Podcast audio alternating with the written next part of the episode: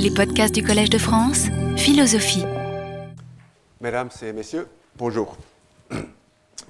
Le sujet de cette conférence est la réduction de la dissonance cognitive, ainsi que, et c'est une idée moins connue, la production de dissonance cognitive.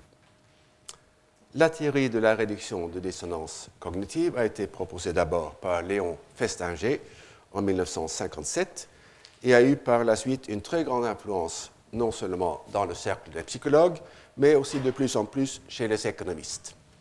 Et Paul Venn, dont j'ai fait l'éloge la semaine dernière, s'appuie aussi, aussi sur cette idée, comme on le verra tout à l'heure, dans Le pain et le cirque. Il s'agit d'une idée, euh, somme toute assez simple, dont on peut indiquer quelques états typiques en se référant au schéma de base. Et je vous rappelle que les flèches minces de ce diagramme représentent des relations causales qui ne sont pas en même temps des relations d'optimalité. Et vous voyez que euh, les... Euh, ou plutôt, on va voir que les mécanismes de la réduction de dissonance peuvent prendre la forme soit d'une influence causale de l'action sur le désir et de l'action sur les croyances, soit la forme d'une influence causale de l'un de ces deux éléments sur l'autre. Et je vais commencer par ce deuxième cas, l'influence réciproque des désirs et des croyances, en reportant le premier à la semaine prochaine. Et supposons la coexistence du désir que P soit le cas et la croyance que P n'est pas le cas. Je voudrais qu'elle m'aime en retour, mais je pense que je lui suis indifférent. J'aimerais bien être promu à la Légion d'honneur, mais je suis conscient que c'est peu probable. Selon l'intensité du désir et la fermeté de la croyance, la coexistence de l'un et de l'autre est susceptible de produire une tension ou dissonance très désagréable allant jusqu'au désespoir. Il peut alors se produire un ajustement de l'un ou de l'autre élément psychique qui réduit la dissonance. Il ne s'agit pas d'un choix, car on ne choisit pas ses désirs ou ses croyances, mais d'un processus inconscient. En termes freudiens, c'est une opération guidée par le principe de plaisir plutôt que par le principe de réalité.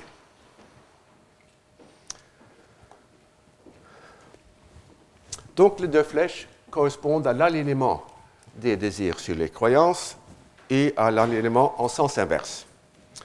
Dans les deux cas, l'agent retrouve une certaine paix dans l'âme. Bien que nous ne comprenions pas très bien pourquoi l'alignement se fait tantôt vers la gauche du diagramme, tantôt vers la droite, il faut croire que c'est l'élément psychique le moins fermement implanté qui finit par s'aligner sur l'autre. Et j'en reparlerai, un peu plus tard euh, aujourd'hui on pourrait être, tenté de voir la réduction des dissonances comme une forme d'optimisation. Et certains économistes ont en effet proposé cette idée.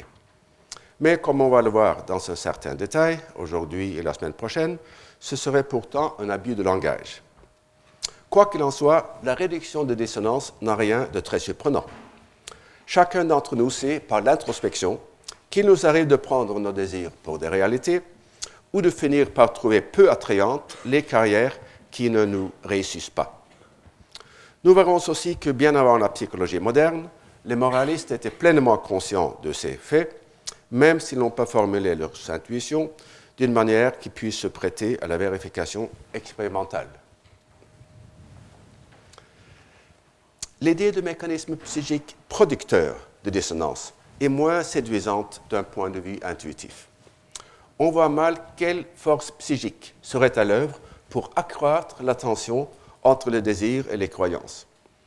Je n'aurai pas de solution à vous proposer, mais je ne pense pas que l'on puisse nier l'existence du phénomène sur lequel je réfléchis, réfléchis depuis une vingtaine d'années. À ce propos, je me permets de vous raconter une petite anecdote personnelle. Entre 1979 et 1995, j'ai rencontré de manière assez régulière le psychologue Amos Tversky, qui est le fondateur, avec Daniel Kahneman, de la théorie dite de l'économie du comportement, qui a révolutionné la psychologie non moins que la théorie économique. À plusieurs occasions, Tversky m'a fait une observation ou proposé une énigme qui se sont révélées par la suite extrêmement fructueux pour mon propre développement intellectuel. C'est ainsi, comme je l'expliquerai à la fin du cours, qu'il m'a fait prendre conscience de l'importance des normes sociales dans l'explication des actions. À une autre occasion, il m'a fait observer que le statut dominant de la théorie de réduction de la dissonance cognitive aveuglait les chercheurs à la possibilité de production de dissonance, dont il a aussi proposé quelques exemples. Il s'est pourtant avoué incapable d'expliquer ce phénomène, se contentant d'une métaphore, la métaphore du croisement des fils dans la machine à plaisir, a crossing of the wires in the pleasure machine. J'ai déjà, mentionné, mentionné l'effet Othello comme un exemple de ce phénomène et j'en mentionnerai d'autres. D'abord, je voudrais pourtant vous proposer une typologie des phénomènes qui m'occuperont aujourd'hui, ainsi que signaler une ambiguïté conceptuelle que je n'arrive pas à résoudre.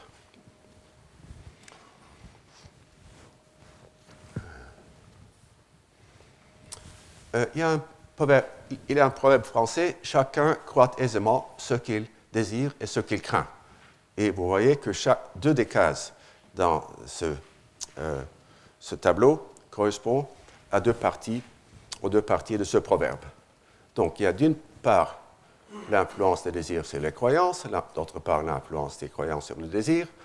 Ça correspond aux deux, euh, aux, deux flèches dans ce diagramme. Et d'autre part, le résultat de cette opération, ou bien réduction de dissonance, ou bien production de la dissonance. Et je vais examiner euh, tous les, euh, toutes les, ces quatre catégories. Mais avant euh, d'entrer dans le détail, je voudrais me pencher un instant sur l'ambiguïté conceptuelle à laquelle je viens de faire allusion, à savoir le rapport entre l'irrationalité, qui est le thème du cours, et l'hétéronomie. Et considérons donc encore une fois la personne qui aspire à être promue à la Légion d'honneur. Et supposons qu'à la lumière de l'information dont il dispose, il soit très peu probable qu'il y accède.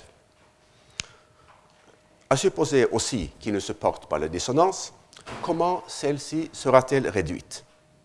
Ou bien il se persuade que ses chances sont excellentes par l'un des mécanismes de croyance motivés que j'examinerai la semaine prochaine, et non pas, comme je l'avais annoncé dans le cours du 21 février, ou bien il se persuade que la Légion d'honneur n'est faite que pour les vaniteux et qu'il la refuserait si on la lui offrait. La première réaction est évidemment irrationnelle, mais que dire de la seconde? Comme je l'ai souligné à plusieurs reprises, c'est une prémisse fondamentale de mon approche que, à l'exception des attitudes proprement incohérentes, les désirs ne sauraient être ni rationnels ni irrationnels.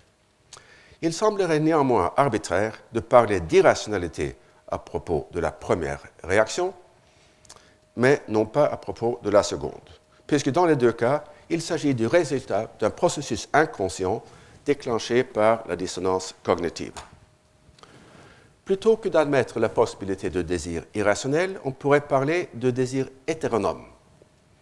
Mais cette substitution ne fait que déplacer le problème, car il faudrait alors pouvoir définir les critères de la formation autonome des désirs, lesquels seraient les équivalents des critères de la formation rationnelle des croyances. Or, ce projet me semble chimérique pour la simple raison qu'il n'existe pas dans le domaine des désirs d'analogue à la vérité dans le domaine des croyances. Et je vous rappelle que dans le cours du 17 janvier, j'ai fait observer que euh, le processus de formation de croyances rationnelles se définit comme celui qui, à la longue et en moyenne, a le plus de chances d'aboutir à des conclusions vraies. Ce qui exclut, par exemple, est justement les croyances formées par réduction de dissonance cognitive. Si maintenant nous stipulons que le processus de formation de désir autonome se définit comme celui qui, à la longue et en moyenne, a le plus de chances d'aboutir à des X, de quel X pourrait-il bien s'agir? Puisque la vérité est une et unique, la formation de croyances rationnelles est aussi susceptible, dans certains cas du moins, d'arriver à un résultat unique.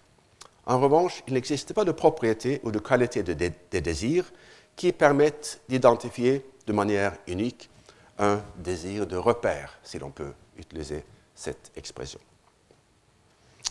On pourrait aussi approcher la question par un autre côté. Les deux réactions du prétendant à la Légion d'honneur que j'ai mentionnées ont en commun d'être des formes d'auto-empoisonnement de l'esprit. Ce sont des processus qui se passent dans le dos de l'agent et que l'agent désavouerait s'il en devenait conscient. Un autre exemple, tiré celui-ci du domaine des émotions, concerne la transmutation de l'envie en indignation, à laquelle j'ai déjà fait référence dans un cours antérieur. Il serait absurde de dire que l'émotion transmuée est irrationnelle, puisque cette, phrase, cette expression n'aurait pas de sens, mais elle constitue, me semble-t-il, une forme semblable de l'empoisonnement de l'esprit par lui-même. C'est une notion sans doute proche de la catégorie sartréenne de la mauvaise foi, bien que cette dernière ait une application, je pense, plus restreinte. Dans l'examen de la réduction et de la production de dissonance, euh, je me propose d'inclure des phénomènes qui relèvent des quatre cases de la table. Bien que l'influence des croisirs sur le désir ne constitue pas un cas d'irrationalité stricto sensu, pour les raisons que je viens d'exposer, il m'a semblé plus intéressant d'élargir sur ce point le cadre de l'analyse. Donc sans doute, les deux propositions suivantes euh, ne sont-elles pas équivalentes? Et seule la dernière illustre l'irrationalité stricto sensu, c'est-à-dire nous croyons plus probables les, états désirables. La première euh, n'est pas strictement un cas d'irrationalité, bien que ce soit un cas d'hétéronomie. Euh, mais il m'a semblé néanmoins que le rapport étroit entre ces deux mécanismes justifie d'en proposer un traitement unifié.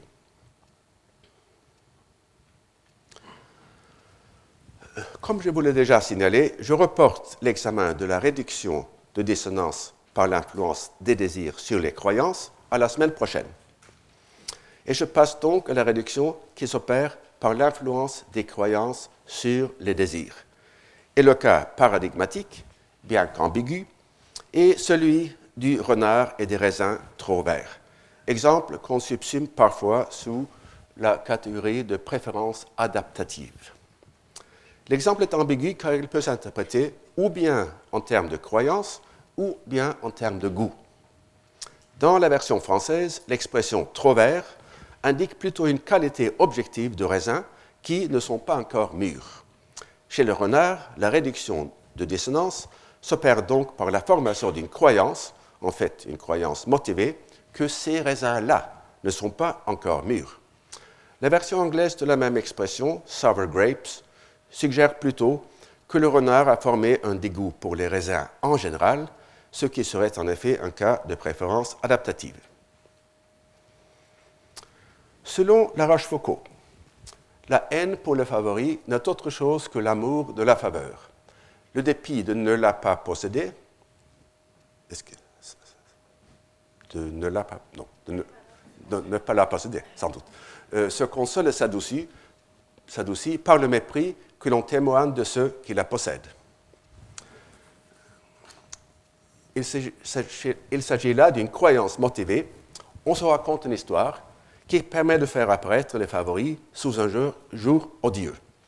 Et on en verra d'autres exemples la semaine prochaine. Mais il est possible aussi de distinguer une réaction différente, dans laquelle la haine pour les favoris se transmuerait en haine pour la faveur. Et c'est en effet à ce mécanisme, ce dernier mécanisme, que fait appel la Rochefoucauld dans la maxime précédente, où il invoque le mépris de la richesse plutôt que le mépris des riches. Le mépris des richesses était dans les philosophes un désir, caché de venger leur mérite de l'injustice de la fortune par le mépris des mêmes biens dont elle est privée. C'était un secret pour se garantir de l'avilissement de la pauvreté, c'était un chemin détourné pour aller à la considération qu'ils ne pouvaient avoir par les richesses. Et de même, la maxime 462 euh, postule la tendance à mépriser la vertu plutôt que d'affirmer que les vertueux, en apparence, ne le sont pas en réalité. Le même orgueil qui nous fait blâmer les défauts dont nous nous croyons exempts nous porte à mépriser les bonnes qualités que nous n'avons pas. Avant de poursuivre ce thème général chez Nietzsche, euh, je voudrais euh, euh, m'arrêter un instant sur la maxime 54, qui offre une instance frappante de l'herméneutique du soupçon. La Rochefoucauld et Pascal se sont connus. Pascal a lu Montaigne, mais j'ignore si La Rochefoucauld, occupé de guerre, d'intrigues et de salon, a pris le temps de lire les essais. S'il les a lus, il y aura trouvé le contre-exemple suivant à la Maxime 54. Thalès, accusant quelquefois le soin du ménage et de s'enrichir, on lui reprocha que c'était à la mode du renard, donc le renard et les verts, pour n'y point advenir. Il lui prit envie, par passe-temps, d'en montrer l'expérience, ayant par secours ravalé son savoir au service du profit et du gain, dressa un trafic qui, dans un an, rapporta telle richesse qu'à peine en toute leur vie, les plus expérimentés de ce métier-là en pouvaient faire de pareil. Et euh, l'on verra plus tard la pertinence de cette remarque pour l'idée du choix autonome. Passons maintenant à Nietzsche. Le principe conducteur de la généalogie de la morale se trouve dans l'idée de la transmutation ou de la transvaluation des valeurs dont la source première est le ressentiment des faibles. Les faibles, à commencer historiquement par les Juifs, ne cherchent ni à vaincre les forts, ni à les dénigrer, mais à décrire la force en tant que telle. Et à propos des Juifs, je vous signale que Nietzsche, à la différence de certains de ses élèves, constata également l'importance du ressentiment parmi les antisémites. Or, chez ceux-ci, le ressentiment s'inspire des croyances motivées, comme on la verra la semaine prochaine, plutôt que d'une euh, transformation de l'ordre des valeurs. Dans l'atelier ténébreux où se fabriquent les valeurs, nous dit Nietzsche, un mensonge, un mensonge doit transformer la faiblesse en mérite. Il continue ainsi. Et l'impuissance, qui n'use pas de représailles, devient par ce mensonge la bonté, la craintive bassesse, humilité, la soumission à ce qu'on est, obéissance, ce qu'il a d'inoffensif chez l'être faible, c'est lâcheté même, dont il est riche, et ce qui chez lui fait antichambre et doit attendre à la porte inévitablement, se part ici d'un nom bien son nom et s'appelle patience, parfois même vertu. Ne pas pouvoir se venger devient ne pas vouloir se venger, et parfois même pardon et les mots que je soulignais expriment parfaitement l'idée de préférence adaptative. Si l'on se demande pourquoi l'absence de volonté de se venger se prolonge en une volonté de pardonner, on trouvera la réponse dans une analyse brillante proposée par Paul Venn. Les hommes ne font pas de l'égalité et de la justice des conditions sine qua non ils mettent leur aspiration en consonance avec le possible, la relative stabilité des sociétés entre l'idylle et le chaos ne tient pas à un juste équilibre qu'elles auraient réalisé entre leurs membres, mais au fait que l'humanité ne se pose de problèmes que lorsqu'elle peut les résoudre. résoudre. C'est un économax, évidemment. Le régime hellénistique dirait, non pas grâce à la redistribution énergétique, mais parce que, devant l'inégalité économique, la foule des plébéiens dispersés et eux-mêmes inégaux entre eux était aussi incapable de se coaliser qu'une foule de paysans inorganisés et inégalement menacés n'est capable de sortir de sa passivité séculaire devant le débordement d'un fleuve. Elle renonce à disputer le terrain au fléau et même, détail révélateur, elle se cantonne un peu en deçà de la limite des crues. Et donc, euh, ce que souligne Venn dans la phrase que j'ai soulignée, c'est ce qu'on pourrait appeler la suradaptation au possible. C'est par ce trait, me semble-t-il, que l'on peut distinguer les préférences adaptatives de la simple et tranquille résignation au fait qu'il existe des biens désirables hors de notre portée, avec en même temps un effort délibéré de nourrir un goût pour d'autres biens. Lorsque le fait de renoncer à l'objet désiré conduit à le dénigrer, nous sommes bien en présence de ce que j'ai appelé l'auto-empoisonnement de l'esprit. Nietzsche dirait sans doute la même chose à propos du processus par lequel l'absence de la volonté de se venger conduit au désir de pardonner. On peut admirer, comme je le fais, l'acuité psychologique de Nietzsche sans forcément accepter ses analyses concrètes. À mon avis, son explication de la morale juive et chrétienne en termes de ressentiment induisant une transmutation de valeurs est largement arbitraire. Ces analyses sont pourtant, comme on le sait, à l'origine de toute une littérature caractérisée par une fascination morbide pour le ressentiment et l'envie. Tout d'abord, il y eut Max Scheller, dont le livre L'homme du ressentiment reprend les thèmes nietzschéens tout en essayant d'absoudre la morale chrétienne. Au lieu de s'en prendre à cette dernière, Scheller cherche à démasquer l'humanitarisme moderne, que ce soit sous la forme de la morale bourgeoise ou du socialisme. Et après Scheller, il y a eu toute une série d'auteurs qui cherchent la genèse des théories modernes de la justice dans le sentiment de l'envie, dont par exemple les suivants.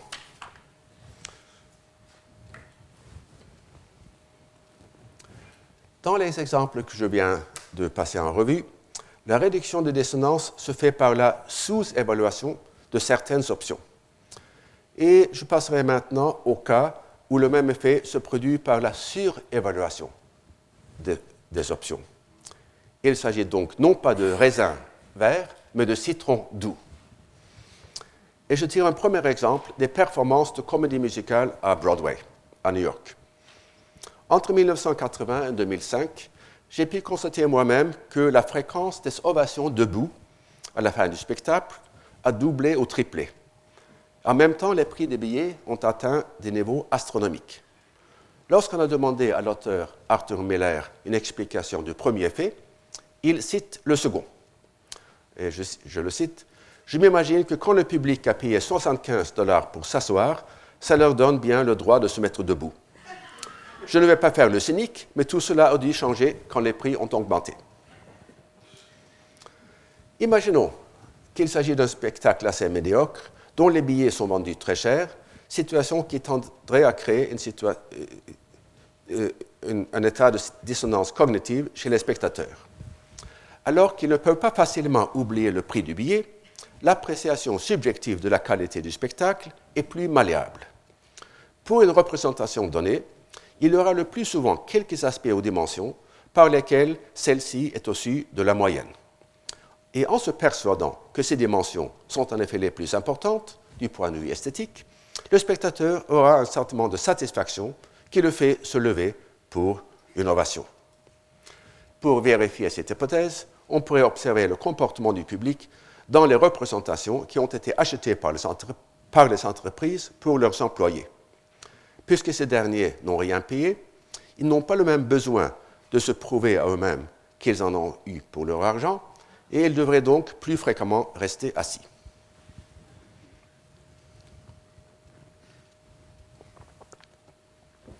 Les psychologues ont démontré l'effet de surévaluation dans les fraternités et sororités des universités américaines.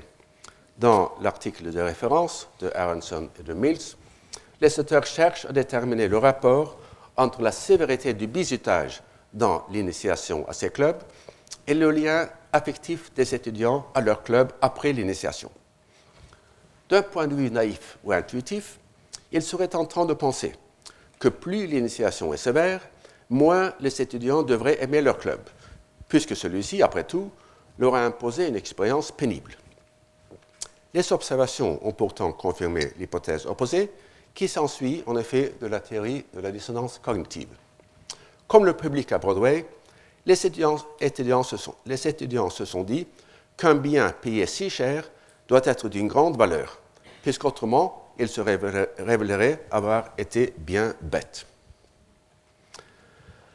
Même si les multiples réplications de cette expérience n'ont pas toujours donné exactement le même résultat, il me semble hors de doute que la tendance à surévaluer ce qu'on a payé cher est un phénomène important et commun.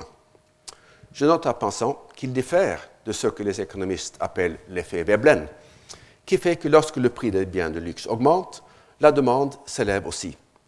Il s'agit là, dans l'effet Veblen, d'un effet ex ante, tandis que dans les cas des spectacles de Broadway et du bizutage, le coût élevé du bien, le coût élevé du bien n'exerce son effet qu'une fois qu'on l'a pillé. Indépendamment du coût que nous avons pu payer, il existe aussi une tendance à surestimer la valeur de nos propres possessions uniquement parce qu'elles sont les nôtres. Comme le dit le proverbe, chacun croit que son cuivre est de l'or. Et ce principe s'étend même à nos amis, lesquels, puisqu'ils sont les nôtres, sont forcément des caractères exceptionnels. Et s'il le faut, nous allons nous assurer qu'ils le sont. Ainsi à Rome, d'après Paul Venn, l'empereur se doit d'avoir de la magnificence et doit s'entourer d'amis qui soient eux-mêmes magnifiques, donc il est comble de richesse. Ce n'est pas tout à fait comme si l'empereur payait ses amis pour lui faire des éloges, mais c'est un peu pareil. Chez les mauvais empereurs, ou César fou, cet égocentrisme naturel a pris des formes pathologiques, comme l'a montré Paul Venn en des analyses très fines, citant notamment Tibère, qui détestait la flatterie, mais craignait tout autant le franc-parler. Mais ces pathologies à part, les expressions de l'amour propre n'ont rien de surprenant. Elles sont de tous les temps et de tous les jours. Elles sont au centre des analyses des moralistes du XVIIe siècle, notamment, bien sûr, de celles de La Rochefoucauld.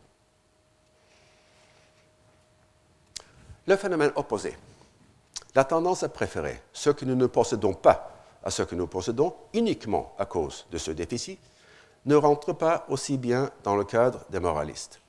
Pas plus que le principe de plaisir, l'amour propre ne semble pas susceptible de le nourrir. Mais on verra que les choses sont un peu plus compliquées. Montaigne a une conscience aiguë de cette tendance dans un passage où il mêle toutes sortes euh, d'exemples assez euh, hétérogènes, comme on va le voir dans ce moment. Je me sens pressé d'une erreur d'âme qui me déplaît et communique, et encore plus que m'importune. J'essaie à la corriger, mais l'arracher, je ne puis. C'est que je diminue du juste prix des choses que je possède de ce que je les possède, et hausse le prix aux choses autant qu'elles sont étrangères, absentes et non miennes. Cette humeur s'épand bien loin. Comme la prérogative de l'autorité fait que les maris regardent les femmes propres, c'est-à-dire leurs propres femmes, d'un vicieux dédain, et plusieurs perdent leurs enfants, ainsi fais-je, et entre deux pareils ouvrages, pèserait toujours contre le mien. L'économie, la maison, le cheval de mon voisin, en égale valeur, valent mieux que les miens de ceux qui ne sont pas les miens. Si cette tendance perverse à préférer ce qui n'est pas sien a pu surgir en Montaigne, la personne la plus saine d'esprit qui ait jamais vécu, comment l'expliquer? Avant de procéder, il faut opérer quelques distinctions. D'une part, il faut se demander quel est exactement, dans ce cas, l'objet des croyances de l'agent. L'expression dont je me suis servi au début de cette conférence, pour rendre cette tendance le fruit défendu, comporte l'idée d'une autre volonté opposée à la mienne. Il ne s'agit pas d'une simple inaccessibilité de fait, comme lorsque le renard voit les raisins hors de sa portée, mais d'un refus délibéré. Si les désirs sont affectés par les croyances de l'agent, l'objet de celle-ci pourrait être soit un obstacle causal, soit une interdiction intentionnelle.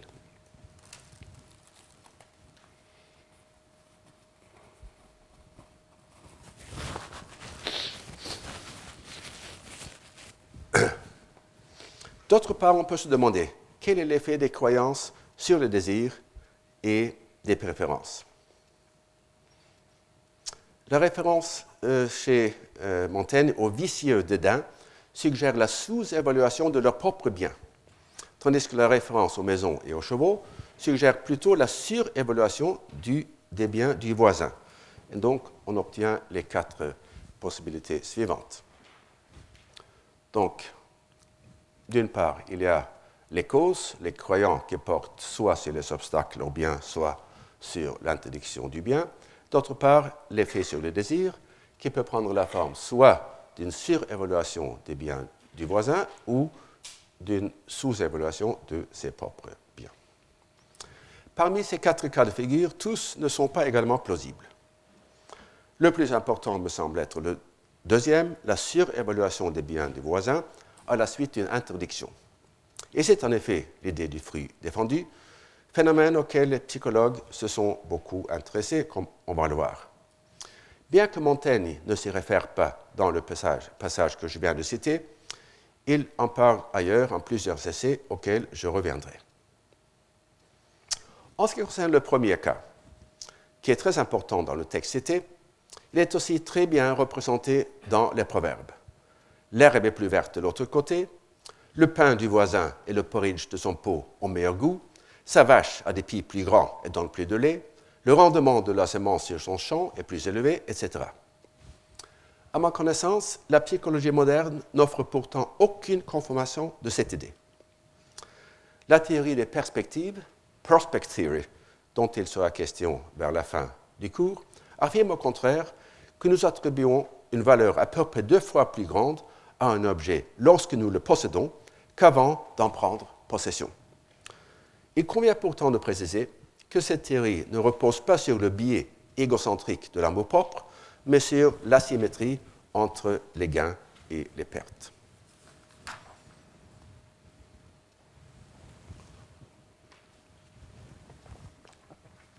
J'avoue que, que je, ne sais pas trop quoi penser de ce cas. J'ai un grand respect pour la sagesse et de Montaigne et des proverbes, même si ces derniers incarnent, parfois des préjugés manifestement faux. L'absence d'exemples nets et convaincants me fait penser que le phénomène a pu être mal décrit et que ce, dont il s'agit est plutôt une exagération due à l'envie de petites différences entre mes possessions et celles du voisin. Quoi qu'il en soit, la tendance à sous-évaluer ses propres biens, que ce soit à la suite de l'inaccessibilité ou de l'interdiction, ne semble confirmée ni par les proverbes ni par la psychologie moderne. Et l'exemple dont se sert Montaigne, le vicieux dédain de sa propre femme ou de ses propres enfants, s'explique dans ces termes, dans son langage même, par la prérogative de l'autorité ou carrément de l'abus d'autorité. Le traitement brutal de sa propre femme et la surévaluation du cheval du voisin ne découlent sûrement pas de la même motivation ou du même mécanisme mental. Revenons donc aux fruits défendus. Dans l'essai intitulé Que notre désir s'accroît par la malaisance, Montaigne cite parmi les causes des obstacles aussi bien que des interdictions. Et parmi les effets, il cite non seulement l'intensification du désir qui résulte des obstacles ou des interdictions, mais également l'intensification du plaisir qui résulte de la victoire sur ces difficultés. Et parmi les quatre cas de figure qui en résultent, le fruit défendu est celui d'un accroissement du désir à la suite d'une interdiction. Bien que Montaigne s'y réfère brièvement dans cet essai, en observant que nous défendre quelque chose, c'est nous en donner envie, il faut chercher ailleurs des observations plus poussées, comme par exemple celle-ci. Le vivre, c'est servir. Si la liberté de mourir en est à dire. En paraphrasant, la vie est une servitude si l'on n'est pas libre de mourir. Ou encore, je, je suis ici affadé, affadi après la liberté, fou de liberté, que qui me défendrait l'accès de quelques coins des Indes, j'en vivrais un peu plus mal à l'aise.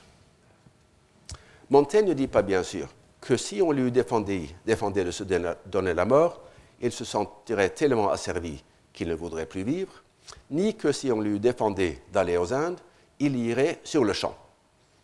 En s'attardant sur le second exemple, on peut néanmoins penser que si en effet on lui interdisait d'aller aux Indes, son désir d'y aller s'en trouverait accru. Et on peut citer dans le même sens l'observation suivante. Ce qui tint les mariages à Rome si longtemps en honneur et en sûreté fut la liberté de les rompre qui voudrait.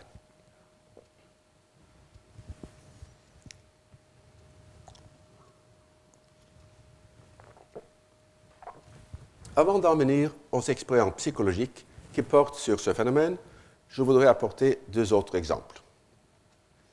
En tant que membre de la commission de constitution en 1848, Tocqueville avait à se former une opinion sur le mode de révision de la Constitution.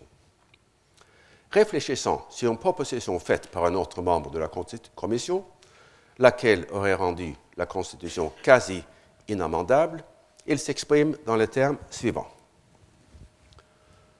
Je pensais depuis longtemps qu'au lieu de viser à rendre nos gouvernements éternels, il fallait tendre à ce qu'on pût les changer d'une manière facile et régulière. Je trouvais cela à tout prendre moins dangereux que le système contraire, et je pensais qu'il convenait de traiter le système français comme c'est fou, qu'il faut se garder de lier, de peur qu'il ne devienne furieux par la contrainte. Selon l'objection le plus souvent faite à une constitution qui est difficile à réviser, il y aurait risque de révolution si une proposition de loi très populaire était bloquée par le texte de la Constitution. Mais ce n'est pas là le raisonnement de Tocqueville.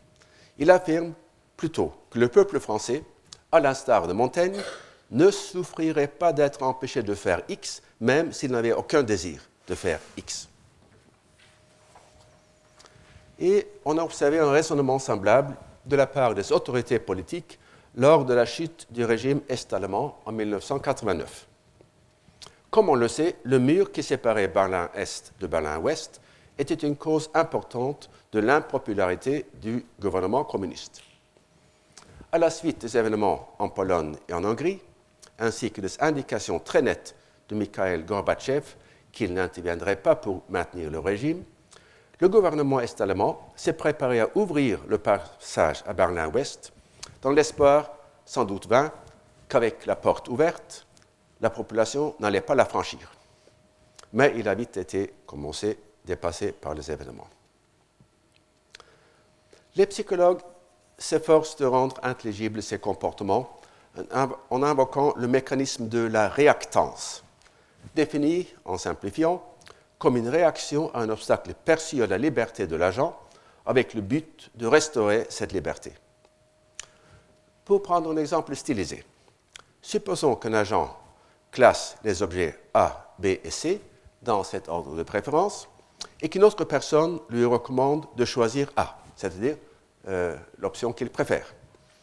Le mécanisme de la réactance induirait donc le choix de B. On pourrait dire, en simplifiant encore une fois, que l'agent est prêt à sacrifier son bien-être afin de maintenir son autonomie de choix. Et dans une expérience de laboratoire, euh, on a observé ce mécanisme chez des garçons âgés de 2 ans. Et pour des raisons qu'ils n'expliquent pas, on n'observe pas le même comportement chez les jeunes filles du même âge. Les enfants sont placés dans une chambre où se trouvent sur le plancher deux jouets, jouets qui, selon un prétexte, sont également attrayants pour des enfants de cet âge. L'un des deux jouets est placé derrière une barrière transparente, laquelle est soit de 33 cm de haut, soit de 66 cm de haut. On constate que les enfants saisissent plus souvent l'objet de l'autre côté de la barrière quand celle-ci est de 66 cm, donc quand l'obstacle est plus grand.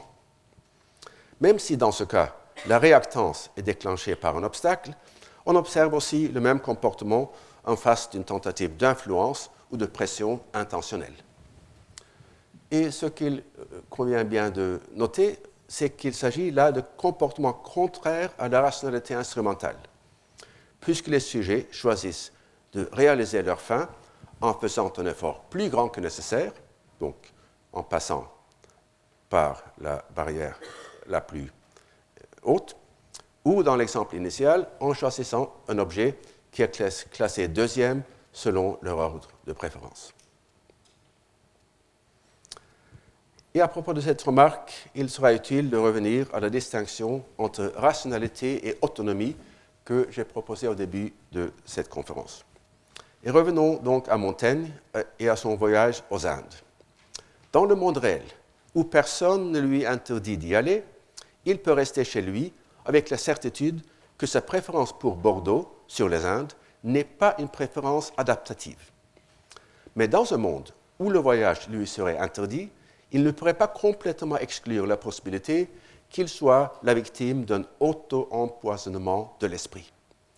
Et pour quelqu'un de la trempe de Montaigne, ce soupçon le mettrait, comme il le dit, mal à l'aise. On s'imagine facilement qu'il eût été prêt à piller pour lever l'interdiction et s'assurer ainsi la paix de l'âme.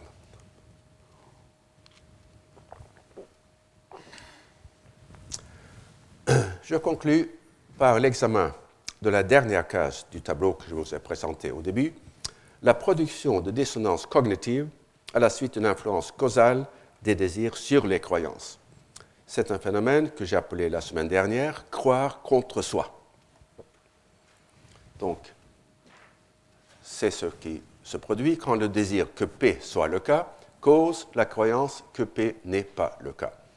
Ce que j'appelais aussi effet Othello.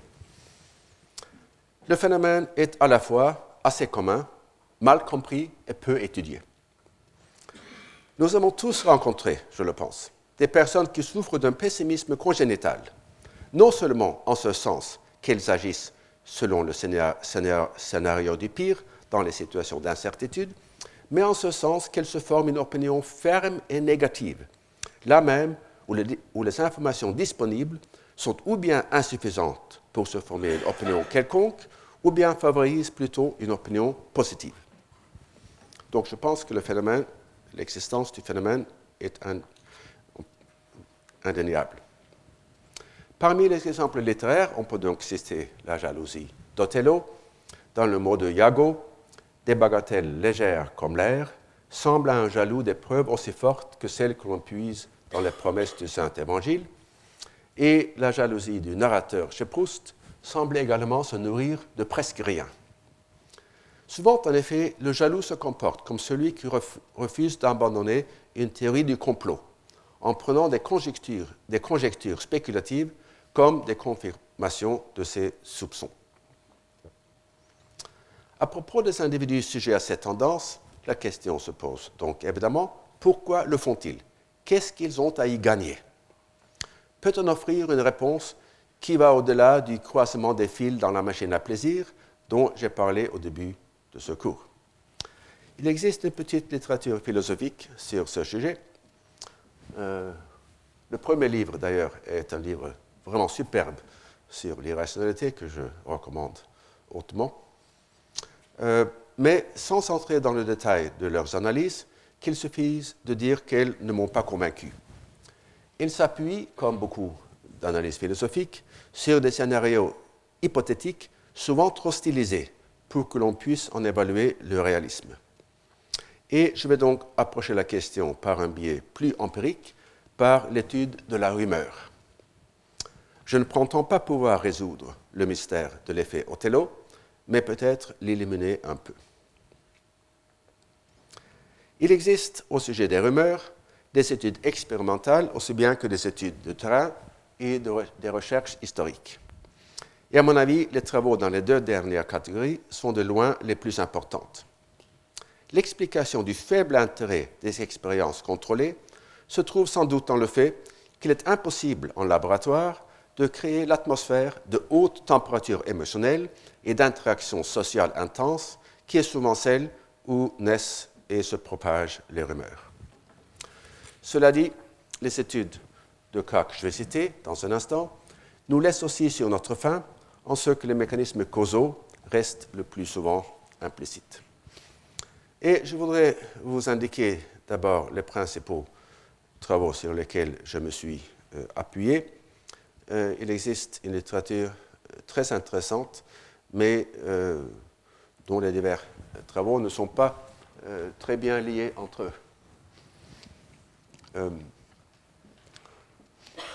Je pense que le chef-d'œuvre de cette littérature, c'est bien sûr le livre de Lefebvre sur la, Grande Peur, mais euh, je trouve aussi que le livre de François Plou, De bouche à oreille, euh, donne un euh, très grand nombre d'exemples et aussi des analyses conceptuelles très fines. Et parmi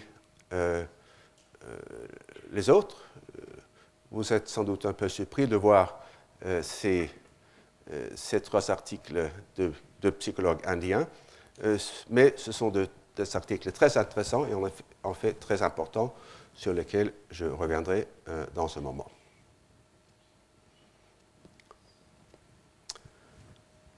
Euh, en effet, euh, commençons par les travaux du psychologue Jamuna Prasad. Selon une croyance répandue dans la littérature psychologique, mais de validité douteuse, les travaux de celui-ci sur les rumeurs déclenchées par les tremblements de terre auraient anticipé et influencé la formation de la théorie de la réduction de dissonance cognitive. Bien que la thèse de l'influence comporte un noyau de vérité, comme on va le voir, la thèse de l'anticipation semble moins justifiée. Cela dit, les travaux de Prasad ont une importance, une importance propre, indépendamment de leur impact sur Festinger. Euh, établissons d'abord euh, ce qu'on peut appeler la force multiplicatrice de la rumeur, bien capturée dans un conte que, dans mon pays, la Norvège, on connaît par cœur, mais qui semble moins connu peut-être en France. Un conte de Hans Christian Andersen, et c'est le conte, tout entier que vous voyez là, et j'ai inséré des chiffres pour marquer la progression de la rumeur. Donc, sur le perchoir, une poule se nettoie, une plume tombe. En guise de boutade, la poule dit Plus je me plume, plus je suis mignonne. Sa voisine l'entend, dit à, son autre voisine Tu as entendu Il se plume pour avoir belle allure. Si j'étais coq, je la mépriserais. Le hibou l'entend, dit à des pigeons voisins Une poule, oublieuse dans sa séance, est en train de s'arracher toutes les plumes pour se faire bien voir du coq. Elle va mourir de froid. Les pigeons disent aux poules de leur poulailler Une poule et même deux se sont arrachées toutes les plumes pour attirer l'attention du coq. Elles sont mortes de froid. Le coq, trois poules sont mortes par amour. Elles se sont arrachées toutes les plumes. L'histoire circule, revient à son point de départ cinq poules se, sont arrachées toutes les plumes par amour pour le coq. Elles se sont donné de coups de bec et sont tombées mortes. La poule à l'origine de l'affaire ne reconnaît pas sa propre histoire. Je méprise ces poules qui ne savent pas se conduire. Il faut en parler dans le journal. C'est imprimé dans le journal. Dans le journal, c'est donc vrai. Euh, dans ce conte, il s'agit évidemment de commérage, en ce sens qu'il n'y a aucune indication que les colporteurs de la rumeur s'en soient servis comme prémisse d'une action quelconque. Comme on le verra, il existe aussi des cas historiques de rumeurs qui ne semblent pas avoir abouti à l'action. Mais je voudrais d'abord citer un exemple historique qui montre à la fois la force multiplicatrice de la rumeur et sa capacité à déclencher l'action. Il s'agit d'une rumeur née dans le, sillage, de la Révolution de 1848. Dans la narration de Lefebvre, Paris a proclamé la République, le bruit se répand que les ouvriers y suscitent émeute sur émeute. Ce sont des partageux qui pourraient bien venir prendre aux paysans sa terre et ses grains. Et en scène inférieure, on a notamment connu la chaîne d'événements suivante. Le 4 juillet le matin, une femme observe deux hommes à bord de la rue, dont l'un l'effraya par sa figure décomposée. Vint passer un jeune homme du pays et lui communique ses craintes il se hâta vers Vire, signalant au, passage l'arrivée prochaine des brigands. Le bruit circula et grossit avec une extrême rapidité. À Burcy, il s'agissait de deux brigands. Presles, on parla de 10, à Vassy de 300, à Vire de 600, à Saint-Lô, Bayeux et Caen, on apprend que 3000 partageux, pillés, brûlés massacrés. Pour résister à cette force imposante, on mobilisait plus de 30 000 hommes. Euh, dans l'enquête qui s'ensuivit, Dès qu'on eut constaté que c'était une fausse alerte, on découvrit que les deux, hommes étaient du pays. L'homme à la figure décomposée avait l'esprit dérangé, l'autre était son père qui le surveillait.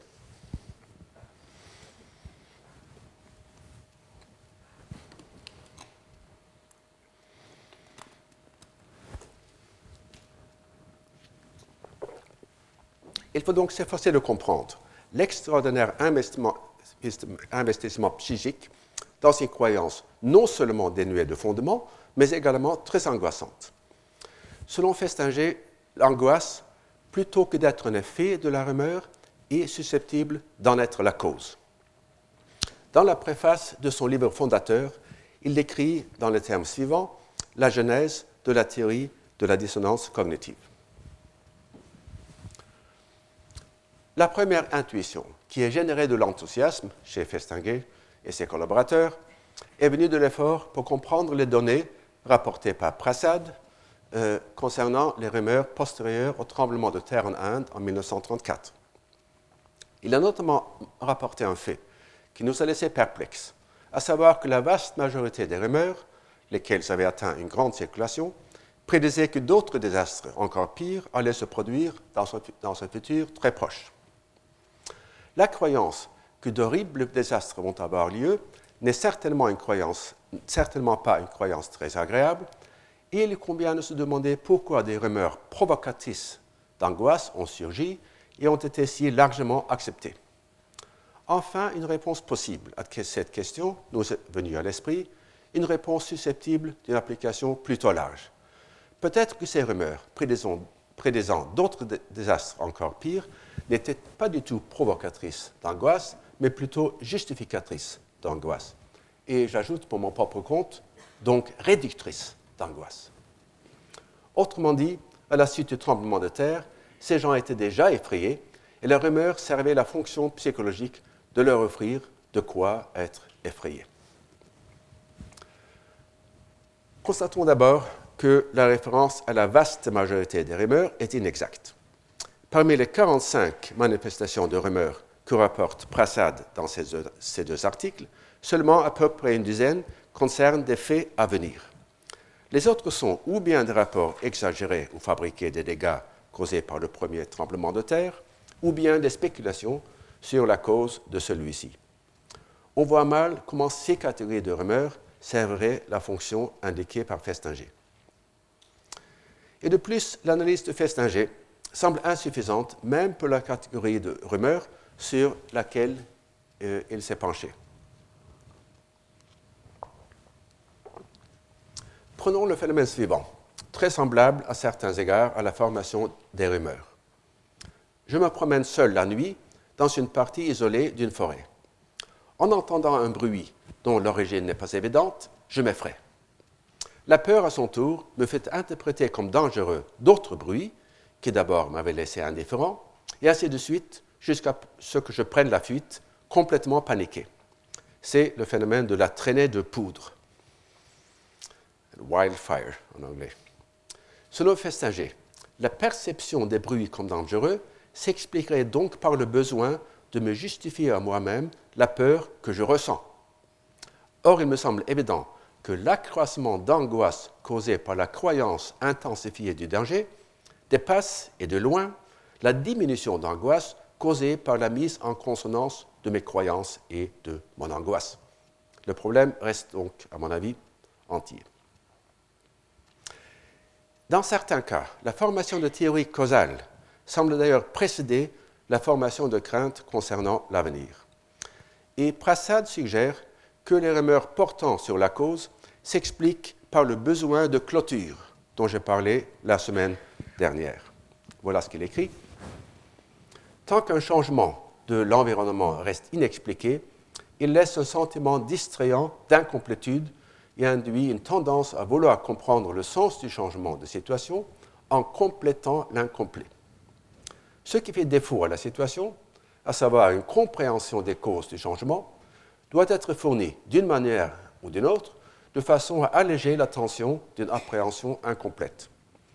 De plus, l'esprit populaire ne saurait reporter son jugement jusqu'à ce qu'une investigation approfondie et scientifique ait fourni une explication rationnelle il faut que le vide soit comblé immédiatement, que la tension soit allégée rapidement, et pour, cela, il faut inventer une explication sans plus attendre.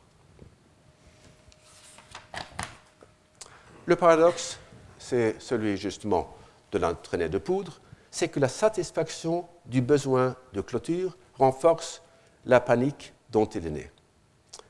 Et c'est aussi ce qu'affirme François Plou dans un texte important il convient d'observer que les rumeurs, qui de manière générale sont beaucoup plus systématiquement pessimistes qu'euphoriques, se multiplient principalement lorsque la conjoncture devient morose ou inquiétante. la crainte de la maladie, de la disette ou de la mort semble avoir un effet stimulant sur l'imaginaire social. Un effet que redouble, dans le cas d'épidémies, d'incendies et de panique bovine, le caractère incompréhensible que personne, pas même les, autorités ou les experts consultés, n'est véritablement en mesure d'expliquer. La rumeur, en dessinant des coupables clairement identifiés, fournit alors une interprétation intelligible d'un événement mystérieux. Donc, encore une fois, c'est le besoin de clôture qui euh, est à l'heure. Et comme on le voit aussi, le besoin de clôture est étroitement lié à la recherche de sens, telle qu'elle se manifeste, elle se manifeste par exemple dans les théories du complot. Et on peut faire appel à cette tendance, comme le font Lefebvre et comme le fait aussi Plou, euh, pour comprendre les rumeurs sur l'origine des famines sous l'Ancien Régime et même au XIXe siècle. Puisque dans l'esprit du temps, il était, axiomatique que les disettes avaient toujours une, toujours une origine humaine, intentionnelle et malveillante. Selon Lefebvre, par exemple, jamais le peuple n'admettait que la nature fût seule responsable de sa misère. Et dans un écho de la phrase de Iago, que j'ai citée tout à l'heure, Kaplan écrit que pour ceux qui sont animés par cet état d'esprit, la disette est toujours créée, puisque rien n'est accidentel, l'indice le plus tenu, la moindre ressemblance devient des preuves irréfutables. Donc c'est très près, proche des mots de Iago. Ainsi, le besoin de clôture et la recherche de sens sont susceptibles d'expliquer qu'un agent se forme une croyance qu'il aimerait fausse et laquelle, de plus, n'a pas de fondement dans les faits. Donc, une croyance qu'il voudrait être fausse et qui n'a pas de fondement dans les faits, tel qu'il les connaît. Or, ce que nous cherchons, c'est un mécanisme par lequel, le désir même que la croyance soit fausse cause la croyance qu'elle soit vraie.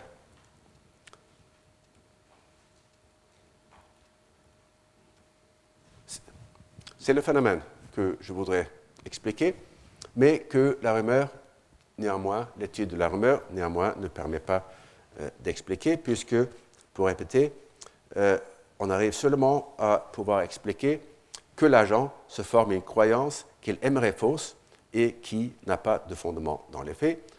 Je n'ai pas pu expliquer, donc c'est une sorte d'aveu d'impuissance, comment euh, cette proposition euh, euh, puisse être vérifiée? Comme vous avez pu le constater, François Plou affirme que les rumeurs s'inspirant de la crainte sont, en dépit du proverbe, plus nombreuses que celles qu'inspirent les espoirs. Et en effet, tous les rumorologues, si l'on peut utiliser cette expression, confirment cette idée. Il existe bien sûr des exceptions. Après la première restauration, il courait des rumeurs persistantes sur une baisse imminente des impôts. Après la seconde, il y eut des rumeurs innombrables concernant le retour de l'empereur, événement qui d'ailleurs était objet non seulement d'enthousiasme, mais aussi chez certains de peur. De nos jours, on connaît l'expression exubérance irrationnelle utilisée par Alan Greenspan pour caractériser l'état des marchés boursiers et financiers vers la fin des années 90. Mais en gros, l'observation d'une asymétrie entre l'espoir et la crainte semble néanmoins fondée.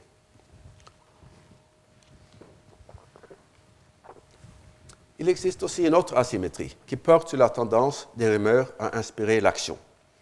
Il me semble que les rumeurs inspirées par la crainte, comme la Grande Peur de 1789 et la peur des partageux en 1848, aboutissent plus souvent à l'action que ne le font celles qui s'inspirent de l'espoir. Sur ce point, les marchés boursiers et financiers offrent évidemment un contre-exemple, mais je n'en connais pas beaucoup d'autres. On peut donc se demander si les rumeurs d'un événement désiré constituent de vraies croyances ou si elles ne sont pas plutôt de croyance dont la valeur est surtout d'offrir une consolation dans un monde misérable. Si cette hypothèse était avérée, on aurait un contraste assez net entre les rumeurs, phénomène essentiellement collectif, et la formation des croyances individuelles. Chez l'individu, comme on le verra la semaine prochaine, la tendance à prendre ses désirs pour des réalités est capable d'induire des actions ayant des conséquences importantes. Celui qui se persuade, contrairement à ce que penserait un observateur impartial disposant de la même information, qu'il sera promis avec une hausse de salaire importante, risque de s'endetter précocement. En revanche, celui qui est persuadé par la rumeur d'une baisse imminente des impôts est sans doute moins susceptible de dépenser sur le champ la somme économisée. Je vous remercie. Retrouvez tous les podcasts du Collège de France sur www.collège-de-france.fr.